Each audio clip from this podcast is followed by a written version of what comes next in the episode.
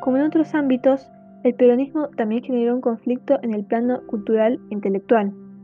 Por un lado, tenemos una contrariedad, ya que los discursos peronistas identificaban este movimiento como justicia social y a la oposición como la oligarquía y la injusticia social.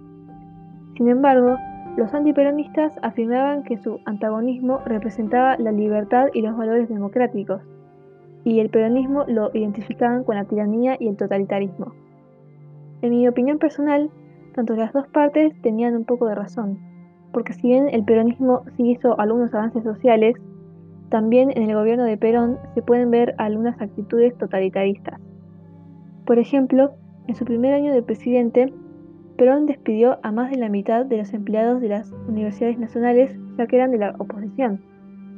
Luego, ordenó una ley que le sacaba la capacidad de autogobernarse a las universidades, que en adelante las autoridades iban a ser seleccionadas por el Poder Ejecutivo.